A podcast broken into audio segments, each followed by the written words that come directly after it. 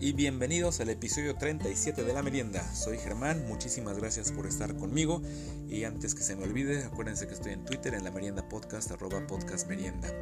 Eh, un programa muy, muy divertido, entretenido que, les tengo una historia bastante interesante al principio y bueno, luego regresaremos a hablar un poquito más de las cosas escalofriantes de esta temporada de Halloween y al final pues tendremos nuestra, nuestra sección de, de cortos interesantes de todas partes del mundo.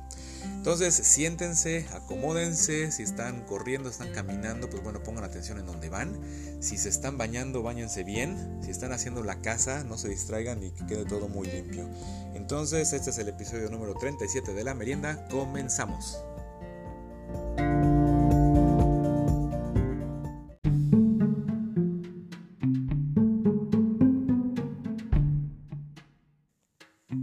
Y el miedo más grande que todos, absolutamente, y gente que haya hecho esto o no lo haya hecho, tiene cuando, cuando se sube a un avión, pues es que el avión se caiga, que el avión algo le suceda, y se caiga repentinamente, bruscamente, las turbulencias, esa sensación que estás sentado y de repente todo se empieza a mover y pues la impotencia que te da y en algunas ocasiones ver cómo la gente se sale de los asientos, empiezan a caer las cosas de, de los compartimentos de, de carga y bueno, entonces ese miedo ha ser una cosa muy muy fea, pero el sobrevivir un choque de un avión, pues prácticamente es en, en películas, ¿no? Así cuando es una persona o un superhéroe o alguien sobrenatural, que son los que sobreviven un impacto de este tipo.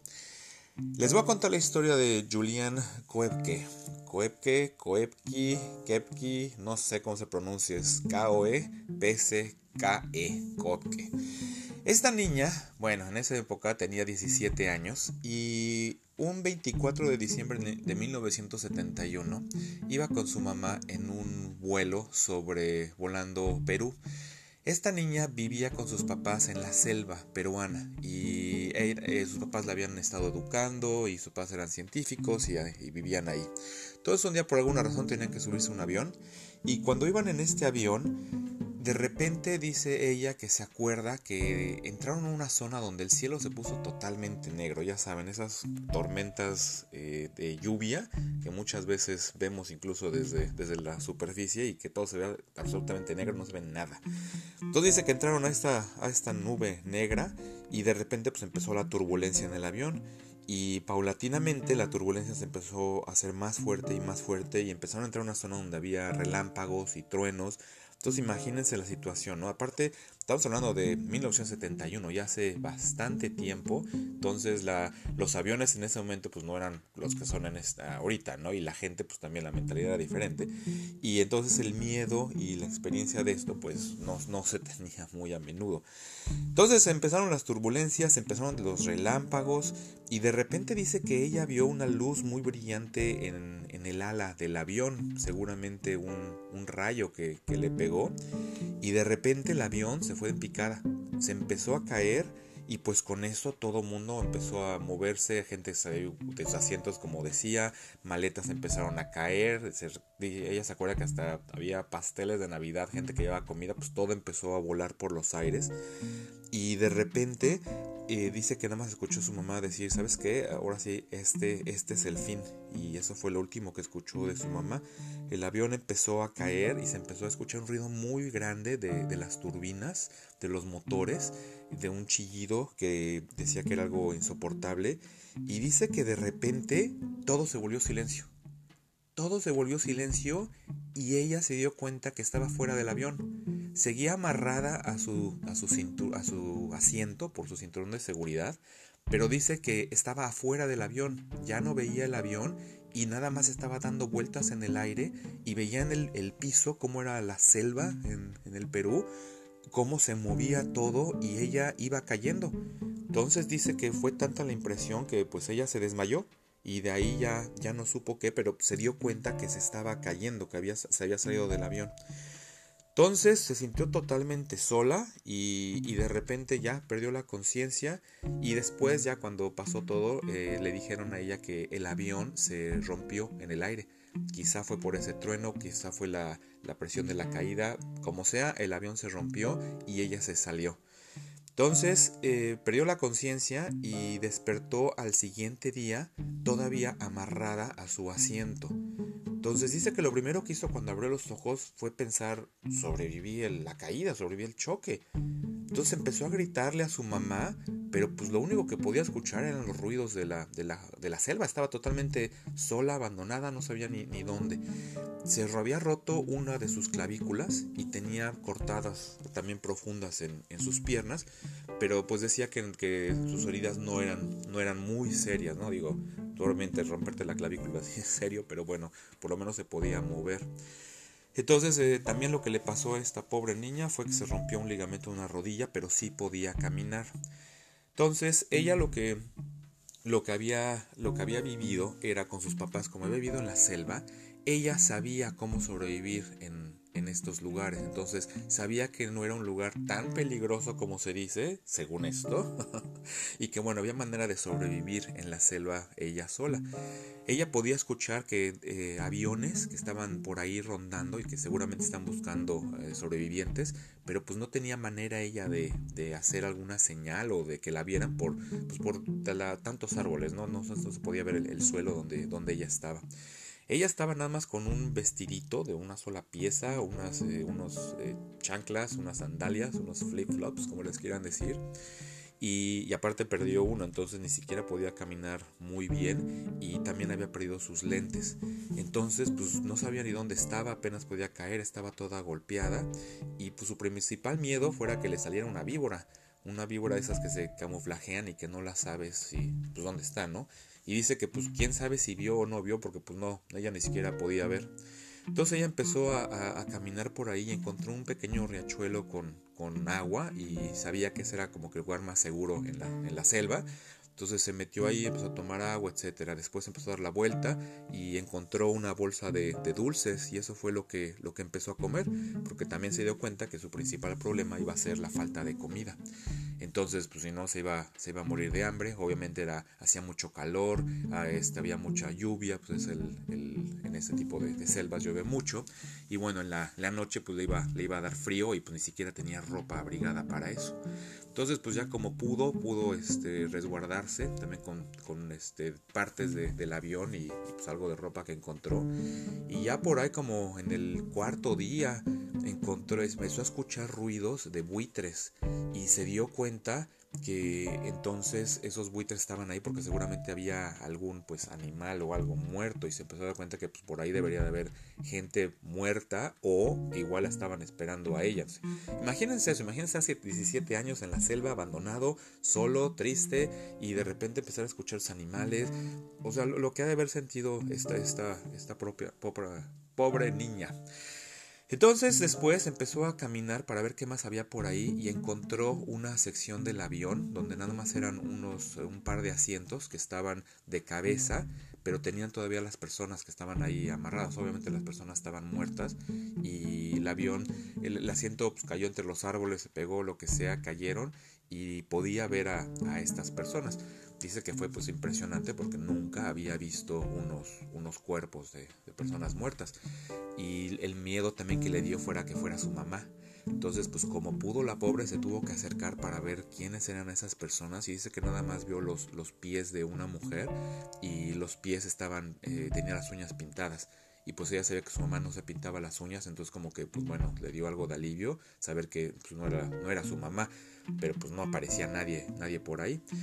Después dice que ya para el día 10 ya, este, ya no se podía levantar, ya no se podía parar, eh, parar ya no podía caminar, ya, ya estaba más, este, pues más dañada de lo que le había pasado, de las heridas que tenía y pues se sentía todavía, pues obviamente pues muy sola, ¿no? Ella pensó que de repente estaba alucinando porque en ese río vio a lo lejos un barco, una, una lancha, digamos, ¿no? Un barco, una lancha. Entonces se empezó a acercar a esta pequeña lancha y se dio y vio que había como un techito de una de esas hojas gigantes y se metió ahí y también tenía un, este, pues un motor y un tanque de gasolina. Y entonces lo que hizo ella tenía ya con una de las cortadas en un brazo estaba toda infectada llena ya de gusanos. Imagínense esa situación de esta pobre niña ya una herida infectada tenía gusanos en la herida y bueno o sea impresionante Entonces ella se acordó también de, de, los consejos de sus papás y se, se acordó que la gasolina quema eh, las heridas y también mata a todas esas infecciones y gusanos. Entonces la pobre niña agarró esa, ese queroseno que encontró, se lo vertió en el brazo y pues imagínense el dolor que le dio, pero pues gracias a eso mató todo lo que, lo que tenía ahí, ¿no? Entonces... Bueno, una experiencia muy, muy grande y pues nada, nada interesante. Entonces dice que el, el, dolor que tuvo en ese momento fue algo horrible y ya después pues ya tuvo que quitar con la mano todos los demás gusanos que tenía uno por uno y, y pues bueno, se quedó ya amarrándose ahí el, la herida con otros trapos que encontró y pues, se quedó dormida en esa lancha pues esperando, ¿no? A ver quién carambas llegaba. Y al día siguiente la despertaron voces de, hombres que ella, ella pensó que ya se había muerto y que ya, o sea, esas voces eran de, de ángeles o del cielo y alguien le estaba hablando. Y cuando de repente estas personas la vieron, pues también se quedaron sorprendidos, o sea, ellos no, no esperaban ver y, incluso después le dijeron que ellos pensaron que era una, una diosa de, del agua, del río, que es una leyenda en, esa área de, del Perú, porque vieron pues una niña de piel blanca, de cabello eh, güero, y dijeron que era una niña que había salido del agua y que había historias de, pues, de una, una presencia, ¿no? Que tenía igual cola de, de, sirena y, y, que nadaba como delfín, etcétera. Pero pues ella, ella hablaba español, se pudo presentar con ellos y pues les, avisaron y ellos pues ya traían por ahí en sus eh, en lo que fueron allá a explorar o a trabajar o lo que fuera, pues traían un pequeño kit de primeros auxilios y pues ya le pudieron ayudar. Obviamente le dieron comida y ya al día siguiente se la llevaron al pueblo más cercano, lo que fuera. En ese pueblo eh, la estaba esperando su papá, a su papá sí lo pudieron contactar y bueno, estaba ahí esperándola. Y pues imagínense la, sorpresa del papá de ver a, la niña, haberla encontrado, la sorpresa de la niña de todo lo que había pasado. Y pues bueno, le dijeron obviamente que su mamá sí, sí falleció, la encontraron todavía como un 15, 20 días después, encontraron su cuerpo. Entonces ella eh, fue una, una muchachita que, sobrevivió eh, gracias a la suerte, ¿no? Quién sabe qué, qué fue lo que haya pasado, pero, pero pues qué suerte de esta niña y que pudo ser encontrada, pudo ser rescatada, se reunió otra vez con su, con su papá y pues siguió con su vida. Esta mujer, eh, pues ya ahora sí es una mujer grande, y regresó todavía a la escena de, de la caída del avión por ahí del año 2000 pues nada más a, recordar, ¿no? Y obviamente ha sido motivo de entrevistas y a lo mejor algún programa, ¿no? Yo no tenía la más remota idea de esta historia, me llegó pues por ahí, ya saben, uno de los múltiples canales de, información que tiene la merienda, pero pues se me hizo bastante interesante, ¿no? Siempre, siempre volviendo a lo mismo, lo que comentaba al principio, piensas en, un, en que un avión se estrelle y pues digo, no piensas en sobrevivientes, y si es sobrevivientes, volvemos a lo mismo, tiene que ser parte de una película. Y esto pues fue algo, algo asombroso. Entonces el, eso, el hecho de imaginarte cayendo amarrado a tu asiento y ver que ya no hay nada, no escuchas nada y que vas a caer. O sea, dices, si ya no sobrevivir, que el avión se rompió, etcétera, pues me estoy cayendo, me voy a matar. O sea, aunque, aunque cayeras en agua, caer en agua a esas, a esas alturas, esas velocidades. Estaba cayendo esta niña de 3 kilómetros de altura. ¿Y cómo no le pasó nada?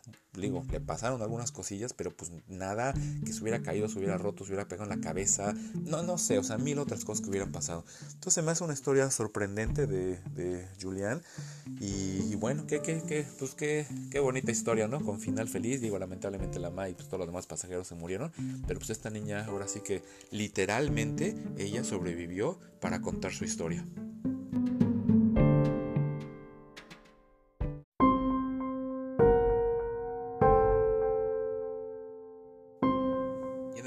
Anterior de la merienda, como todos ustedes saben, como buenos seguidores, se trató de las películas de horror, ¿no? Las mejores películas de horror de, cada década y causó muy buenos comentarios. Mucha gente me contactó con nombres de otras películas de, miedo que les gustan. De películas, gente me comentaba de, pues, de sus miedos. Sobre todo me di cuenta que mucha gente le tiene miedo a los payasos y ya desde ese niños a muchos no les gustaban que, que llegara el payaso a sus fiestas o que, que se les acercara el payaso. Entonces pues esos eran los, los miedos que la gente me decía.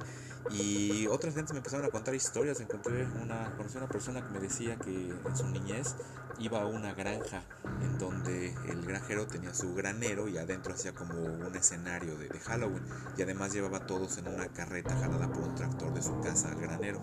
Y un día, este, en un Halloween, este señor eh, le pidió prestado un caballo negro a un vecino, quien fuera, y lo que hicieron con ese caballo, le lo disfrazaron poniéndole como huesos de, o sea, en la, en la piel del caballo, en el pelo del caballo, le pusieron de este como pintura, ha de haber pintura, lo pintaron con la forma de huesos, como un esqueleto.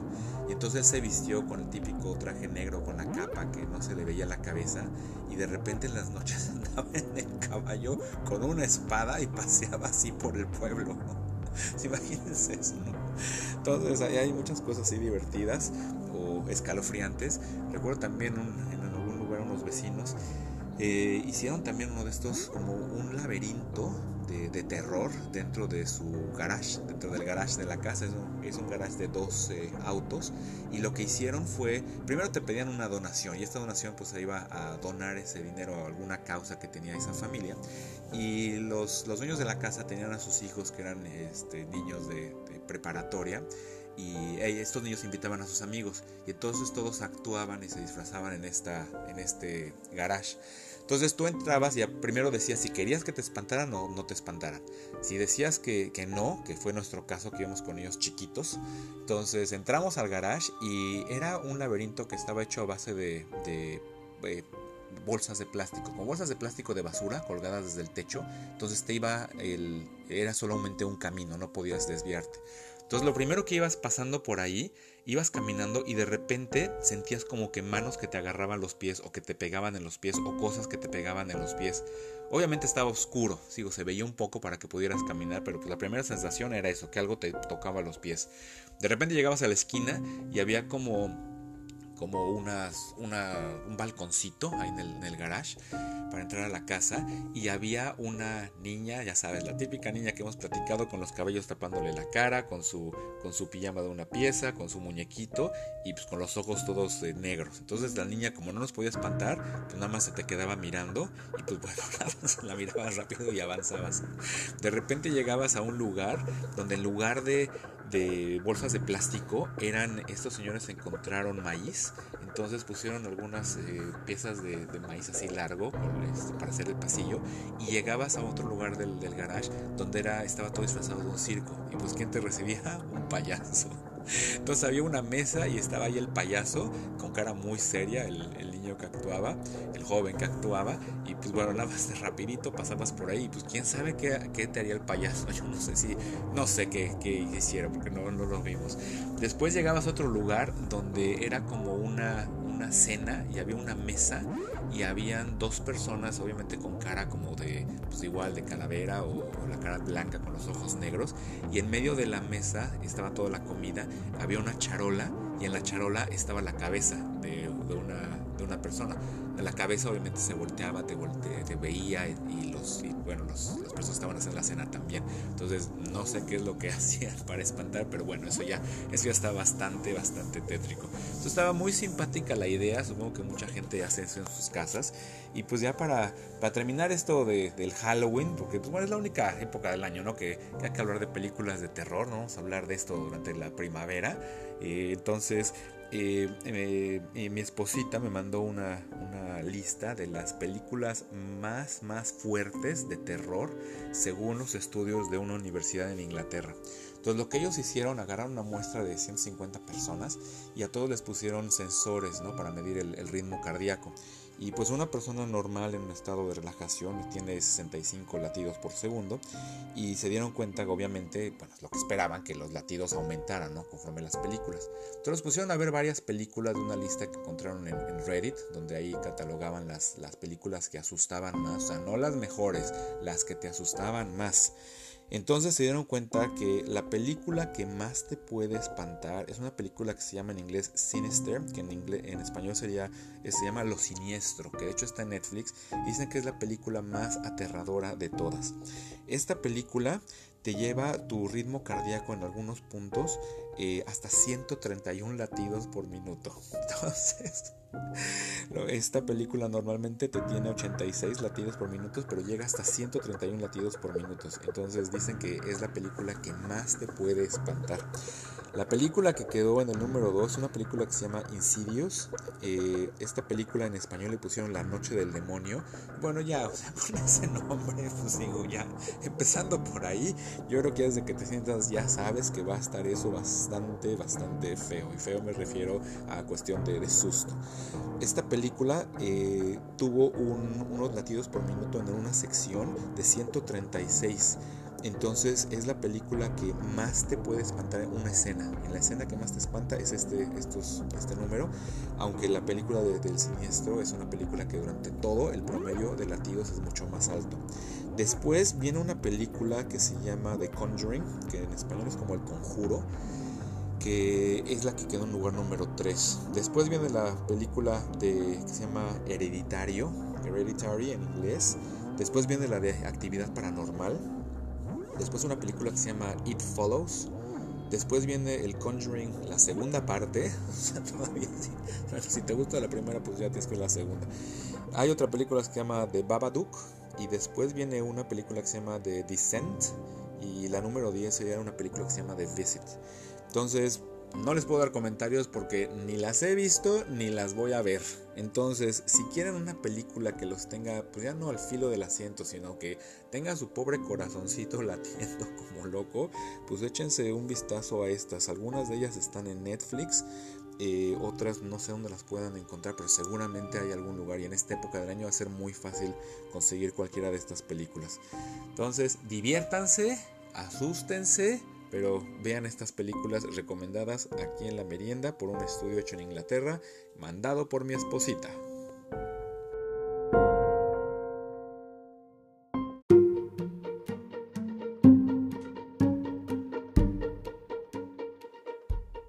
Muy sencillo en estos momentos es tomar una foto. Antes era, ya saben, cargar la cámara, cambiar el rollo de la cámara, eh, saber cómo utilizarla, cómo hacer el enfoque manual, etc. Pero pues ahorita lo más sencillo es agarrar tu teléfono, apretas un botón y muchas veces hasta con la voz puedes tomar una fotografía. Pero eso no significa que la gente sepa tomar fotografías. ¿Les ha pasado alguna vez que les tomen una mala fotografía? Muchas veces estás en cualquier lugar turístico o cualquier situación y quieres una buena foto y pues bueno, ahorita es fácil tomando también los, los selfies, ¿no? Entonces tomas tu selfie con tu familia, lo tomas solo y bueno, tomas una, una buena foto, aunque muchas veces pues sales muy de cerca, por más largo que tengas el brazo, es muy cerca. Algunas veces, pues bueno, ya más pro, tienes un, un, tripié o encuentras ahí una mesita, una pared y pues pones el teléfono, le pones el temporizador y corres, tomas la foto y sale mejor. Pero pues es más fácil pedirle a una persona que te tome la foto, ¿no? el otro día estaba caminando y entré a una tienda donde había un display muy grande que estaba, estaba muy bonito y pues bueno, le tomé su foto y dije, nunca me tomo fotos con cosas así, pues bueno, que me tomen una foto. Pero ahí ya, desde ahí ya dije, bueno, a ver cómo sale. Entonces me paro enfrente de la cosa esta, tomo la foto y le digo al que atiende, a ver, ¿me puedes tomar una foto? Mira, desde aquí, agarra el teléfono a esta altura, ya se lo dejé listo, no hacer apretar un botón. Me pongo junto a la cosa que quería la fotografía y empiezo a ver que aquí el jovenazo se empieza a agachar, se empieza a parar, empieza a mover el teléfono. Ya sabes, eh, yo creo que se sentía fotógrafo del National Geographic y ya me tomo mis fotos. Me da el teléfono y empiezo a ver las fotos y bueno, la mitad de la foto estaba, estaba la cosa que quería conmigo y la otra mitad era el piso. Y entonces así como que, a ver, a ver, pero, a ver muchachito, a ver otra vez, necesito que me tomes la foto, a ver, no tomes el piso, toma nada más a mí desde, ok, cuerpo completo, de los pies a la cabeza, que salga lo de al lado, pero sin el piso. Ok, va otra vez, se agacha, se mueve todo, me enseña las fotos y esta vez la, la, la, cosa con la que quiero la foto y yo aparecemos en la parte de abajo y ahora saco todo el techo de la tienda en la parte de arriba. Entonces dices, bueno, ok, eh, ok, es él, no sabe. A ver, discúlpenme, pero a ver, a ver, otra persona, ven, por favor, tómame una foto desde aquí, parado, nada más aprieta el botón. Vuelve a tomar la foto y sale cortada la mitad de la, de la cosa con la que quiero la foto. Dices, no, no puede ser, no puede ser. Ay, entonces sí, sí es muy difícil eso de las fotos. Entonces, muchas veces que sea alguien de confianza, alguien que sepa. Y pues bueno, si no te gusta la foto, pues que te la vuelven a tomar. Y si no, pues bueno, ya, la selfie será, será la única solución. Encontré una historia que sucedió en, el, en, un zoológico en Inglaterra. Resulta ser que tienen cinco loros africanos y estos loritos de alguna manera todavía no saben quién, cómo, cuándo. No saben si fue el público, no saben si fue alguno de los cuidadores. Pero pues, ¿qué palabra va a ser la primera que le enseñes a incluso a una persona en otro idioma? ¿O qué palabras? Normalmente la gente lo primero que enseña en otro idioma son groserías, ¿no? Es lo que siempre todo mundo va a hacer. Entonces a los pobres eh, loros pues también les empezaron a enseñar, groserías. Entonces el uno de ellos, el que aprendió primero, las empezó a decir y resultó que los otros loros que vivían con él también las aprendieron. Entonces llegó un momento en que eran cinco loros que se llamaban Billy, Ari, Tyson, Jade y Elsie. Entonces los cinco loritos estaban ahí en el aviario y cuando llegaba la gente a verlos, pues se les soltaban las groserías. Y no nada más era una, decían que había varias, incluso habían, habían eh, les habían enseñado algunas oraciones ofensivas. Entonces la gente cuando llegaba y escuchaba a los loros, pues bueno, causaba mucha risa y gracia lo que estaba sucediendo, pero pues a las autoridades del zoológico no les parecía, ¿no? Sobre todo que fueran los niños y lo primero que vieran fuera el loro que les dijera alguna cosa o, algo así. Entonces decidieron separar a los pobres loros. Digo, no hicieron nada, nomás los pusieron en diferentes otras exhibiciones, pero bueno, ya está cada uno separado, entonces ya no pueden hablar entre ellos, porque era que hablaba uno y respondía el otro y contestaba el otro, y entonces los cuatro y luego ya los cinco. Y entonces imagínense esa situación. Entonces ya los loros están separados, cada uno está en, en un área diferente del zoológico y bueno, el miedo ahora es que le enseñen a otros animales a decir lo mismo. Recuerdan también que he hablado en otros episodios de la cápsula esta, la Osiris Rex, que fue al, al meteorito este Venu e iba a tomar una muestra y pues finalmente lo hizo, lo hizo y fue un éxito rotundo. Resulta ser que la navecita esta pudo agarrar 60 gramos de material y ya viene de regreso a la Tierra y va a llegar aquí en dos años, dos o tres años. Y bueno, imagínense, esos pedazos de meteorito va a ser algo que se van a analizar por generaciones, va a ser algo, algo muy, muy, muy importante cuando, cuando regresen. Y digo, todo fue un éxito. Eh, el único detalle fue que eh, la nave eh, tomó la muestra un metro fuera del objetivo. Háganme el favor, un metro se equivocaron. Pero pues bueno, tomando en cuenta que está esa navecita a 350 millones de kilómetros de distancia de la Tierra, pues digo, un metro se perdona. A muchos de ustedes o a muchos de nosotros pues no nos gusta ver animales en cautiverio y mucho menos animales grandes que debían estar libres en la selva o en el mar. Entonces lo que ahora está haciendo una compañía de, California, acaban de diseñar un delfín robot.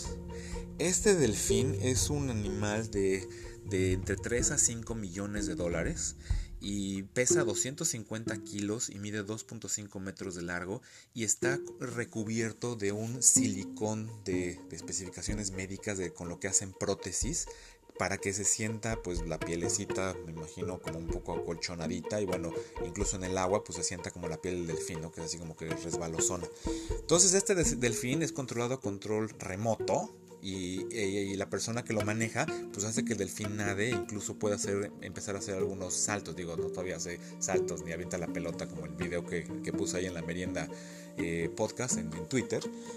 Pero pues imagínense entonces, este, si esto resulta, algunos robots ya los utilizan en películas hollywoodenses, ¿no? Pero imagínense si ya se puede hacer esto, entonces en un futuro, en lugar de tener animales en cautiverio, pues puedes tener un show de delfines. Sí, no es lo mismo, pero pues digo, ¿qué importa, no? O sea, al final de cuentas vas a ver lo que un animal, una, una representación de lo que los animales pueden hacer o hacían en el pasado en ese momento. Y también, entonces, en lugar de meterte a tomar una foto con un delfín, ¿qué tal que te metes a tomar una foto con un tiburón blanco? ¿No? Imagínense que en lugar de, de eso hacen un tiburón gigante también con este material y te puedes tomar fotos. O igual, volvemos a, Jurassic Park, ¿no? Unos dinosaurios de tamaño real, a lo mejor, menor tamaño, eh, bebés, lo que sea, ¿no? Y entonces te puedes ir a tomar tu foto con tu dinosaurio y pues sentir la piel más o menos como debe de ser. Obviamente si es un reptil pues debe ser más dura o diferente. Pero bueno, está, está simpática la idea, qué padre que están haciendo esta, esta tecnología. Incluso a lo mejor en un futuro, hasta a lo mejor puedes tener un, un robotcito mascota en tu casa de algún animal de tu preferencia. Y bueno, ya la última noticia resulta ser que en el estado de Luisiana, Estados Unidos, eh, un fin de semana, un niñito de 11 años, pues agarró y se estaba, no sé, caminando, paseando, lo que fuera, y se sube a un camión de escuela. Y por azares del destino, las llaves estaban ahí. Entonces que prende, enciende el, camión y que empieza a manejar el niño. El niño, por lo que dicen, pues no es de una estatura muy alta, entonces no se explican cómo alcanzaba los pedales y cómo podía medio ver. Pero entonces salió de donde estaba este, este camión estacionado y empezó a pasear por las calles del pueblo. Y pues de repente pues la gente veía que apenas una cabecita que salía. Entonces llamaron a la policía, la policía lo empezó a seguir. Y bueno, fueron 40 minutos que la policía estuvo siguiendo al camión. No sé por qué, yo creo que porque era un niño y tenían miedo de lastimarlo, no, no frenaron el camión, no le pusieron algo adelante para que chocara, ya con las películas, ¿no? Que les ponen la patrulla enfrente, o no sé. Pero el chiste es de que no lo, no lo detenían hasta que finalmente el niño chocó el camión contra un árbol. No le pasó nada al niño, pero pues digo, 45 minutos que lo estuvieran siguiendo sí fue bastante para que estuviera el niño paseando por el pueblito, ¿no? Dicen que chocó contra tres vehículos, nada más. Yo creería que por ese tiempo se hubiera deshecho otras muchas cosas, pero bueno, este, solamente tuvo tres, tres, choques y sí fue detenido y sí se le presentaron cargos al, al niño. Entonces, esta, esta es la historia que, que ocurrió en un pueblecito de Luisiana.